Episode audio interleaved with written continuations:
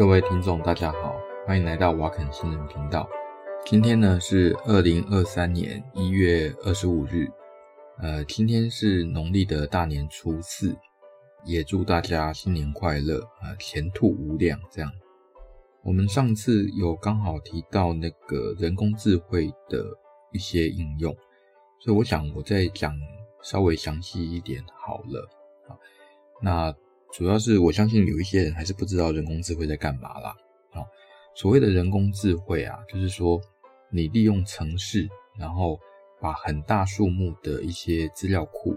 然后训练之后得到的一个模型，然后这个模型啊，哦，你可以利用你输入的指令，哦，或者你输入的一些影像等等，然后产生出哦你预期中或者是你呃不是预期中的一些。结果，那目前呢、啊，呃，比较常用的一些人工智慧模型，那主要是用在医疗上。应该说，我比较了解的是医疗上啊。例如说，哈，你照了一个 X 光以后，那我们可以利用 AI，人工智慧就是 AI。那这个 AI 呢，它会辅助你，先帮你扫描过整个片子，然后看看你觉，看看他觉得。有没有跟他资料库里面的一些东西长得有像没有像？当然，我们知道说，每一个人的 X 光片都长得不一样，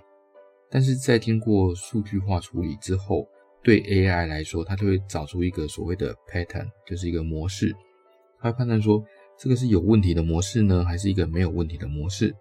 如果这是一个有问题的模式，它就会在你这张 X 光片上那做一些记号，那提醒那个判读的医师说。诶，这个地方可能有问题，可能有肺癌啦，或肺炎啦，还是有的没有的，或者肺积水啦等等这样子。那不要说哈，呃，人眼明显的肺癌、肺炎，人眼都看得出来。问题是有一些就是比较小的，那有时候还真的靠这些 AI 比较容易来判读的出来，或者是肺结核等等，还真的靠这东西还是蛮容易判读出来的。这样也可以算是辅助人类哦。那呃，省掉不少的诶、工作这样子。除了医学数据以外，哦，那它还可以帮助企业哦，例如说像 Meta 啊，像 Facebook 这样子，那进行一些风险评估啦、客户管理啦等等啦，或者是一些交易所啊，那它可以提供这个客户他的偏好，还有他的购买行为的讯息，然后。帮这个企业那制定更有效的销售策略，例如说，他就直接提供某一些人，比如说提供我，好，那在 FB 上面提供某一些特殊的广告，那提供另外一些人就一些特殊叫客制化广告，好，那所以呢，这个人工智慧还可以帮忙做生产流程的优化跟供应链的管理，那也可以提高那个企业的竞争力。那我们上次啊有提到说 ChatGPT，那 ChatGPT 它算是一个对话形式的 AI。那所谓的对话形式，就是说你问一个问题，或者你给他一个范例，然后跟他说，哦，这个就是我要的范例这样子，然后请你依照这个范例，那写出我要的东西。那当然你可以拿来写病历啦，哦，写程式啦，就是当然不是全部啦，某一些程式啦。就 Python 请他写一些，Java 请他写一些都可以的。好，那还是如果你是国高中生，你可以请他帮你写作业哦。那如果你是老师，你可以叫他帮你出学生的题目。那如果你是客服人员，你可以叫他写那些呃回复客服信件。好，那如果你要回那些很讨厌的客户，事实上请他帮忙就对了哦。那或者是呃，你可以拿它来做故事创作。那事实上哦，像有一些绘本。我们知道说，国外有一些呃创作者，他就直接把这 ChatGPT 拿来写儿童绘本，然后再用 Stable Diffusion，然后去画那儿童绘本的图，这样子。好，那当然呢，像这一类的 ChatGPT，它也可以帮你做语言翻译，但是最基本的功能了啦，那我们应该可以省略不谈。那我上次在网络上看到啊，就是说你可以让两个 ChatGPT 让他们去对话。那听说哈，那个两个无聊的网友啊，应该说一个无聊的网友，让他去做实验，就是他们最后是聊到说哈，哎，要怎么样才能把人类消灭这样子哦，AI 这种决定要造反了，当然不是，事实上他们不会思考。这这个 AI 哈，除了 ChatGPT 以外，它还有很多别的 AI 的应用。例如说，呃，只要你输入现有的材料，你手上的一些食材，它就能生出一些食谱，哦，然后让你可以照着做。但是当然啦，你要不要真的照着做，那是另外一件事啦。那吃了会不会出问题，会不会落赛，那又是另外一件事啦。那还有像是呃，Namedex，Namedex 是另外一个，你可以把它当成姓名学服务啦，而且是英文的姓名学服务。你可以用它来产生呃各种不同的英文名字。那这英文名字主要是用来商业用的，就是你帮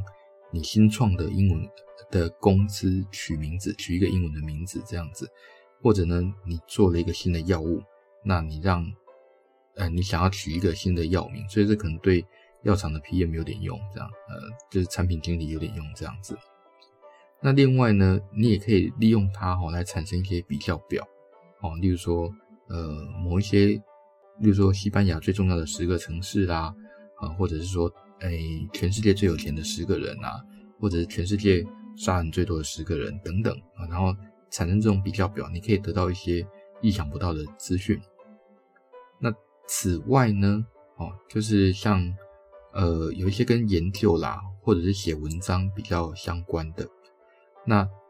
写文章比较相关的，就是说像类似 Jasper，Jasper 哦这个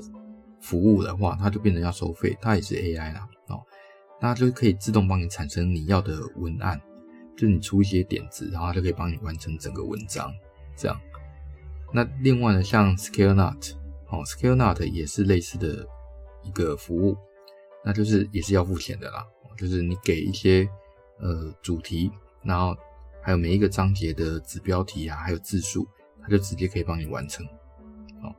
然后还有像 Copy AI，Copy AI 也是一样，哦，跟 ScaleNote 很像，你给它一个文章的架构以后，它就帮你整个完成文章这样子。那另外的话，像 Expand Paper，Expand Paper 我印象中之前用过，好像是不用付钱。就是说，你如果念一篇 paper 看不懂的话，你把这个 paper 丢上去，然后把看不懂的地方划线，它就会用简单的话重新解释一遍。好，然后或者是说把那个部分呢，呃，找出 reference，然后让你去看这样子。然后呢，像是 Lateral，Lateral 的话就是另外一个 AI 的服务。那它可以让你试用，试用的话就是它会帮你判读五百页的文章啊，那它就可以比较不同文献的立论呐，然后他们争议点在哪里呀？他们的共识是什么啦？结论又是什么啦？啊，所以如果你要参加一些呃学术上的辩论的话，这个东西就很好用。那还有像是 ResearchRabbit 啊，ResearchRabbit 的话，基本上它可以。图像化每一篇论文的引用来源啊，作者啦，还有相关的文献啦，还有最近跟早年的一些文章啊等等。哦，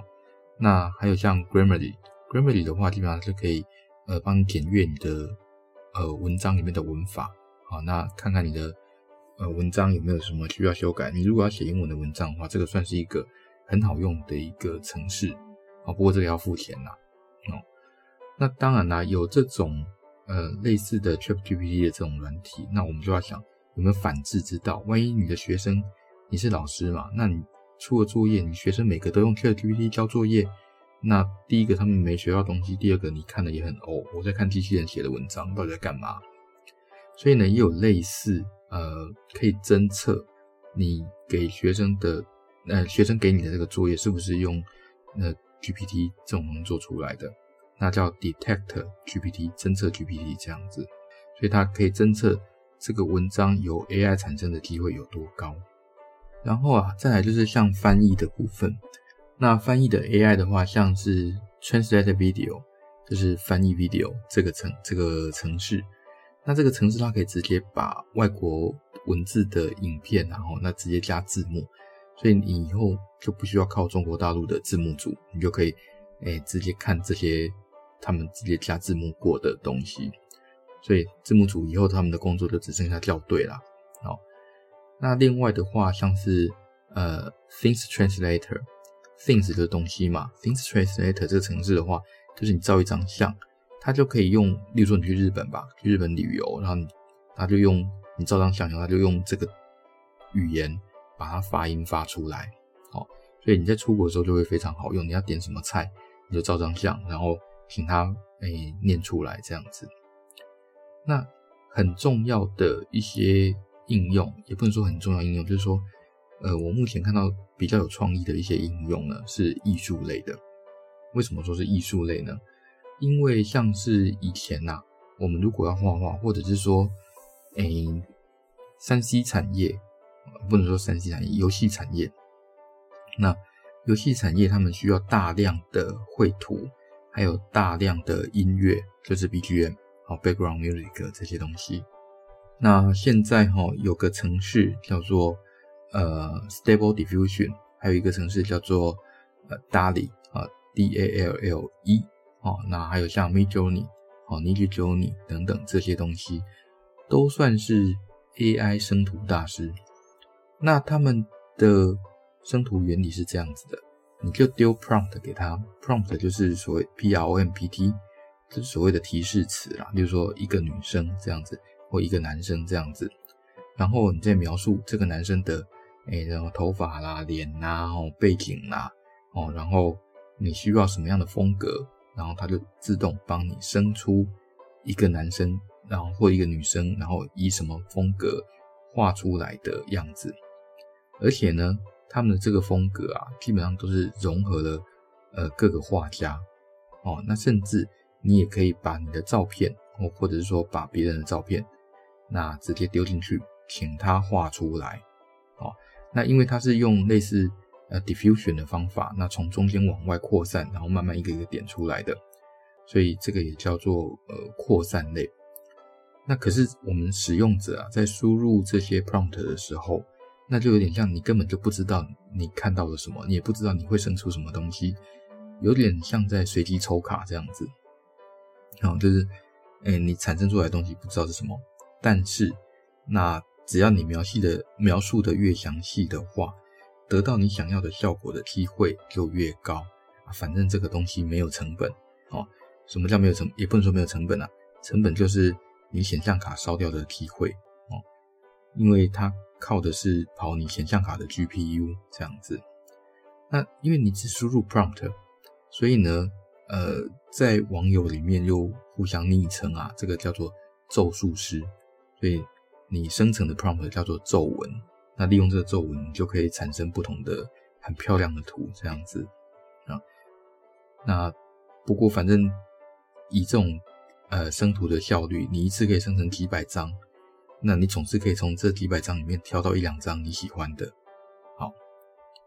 这个是绘图的部分。那再来呢，就是说像是呃做简报，有的人对做简报非常的困扰。那现在有不会做简报的人的福音呐，哦，那例如说像 Chat BCG，哦，我们上刚刚讲的那个叫 Chat CP 呃 GPC，那这叫 Chat BCG，那 BCG 的话就直接生成，你只要输入你要的类型，哦，然后它就可以直接生成全部的 PowerPoint 的简报，哦，或者像 Beautiful Dot AI，哦，Beautiful Dot AI 的话，它也是自动简报设计，哦。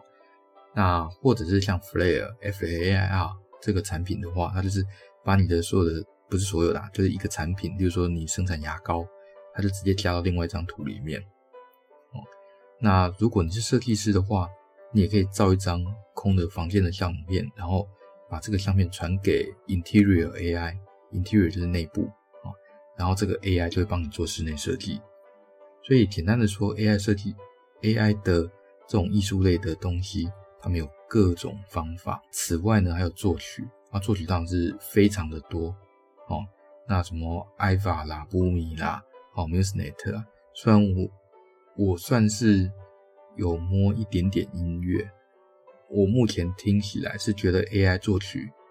诶，火候还有点不够，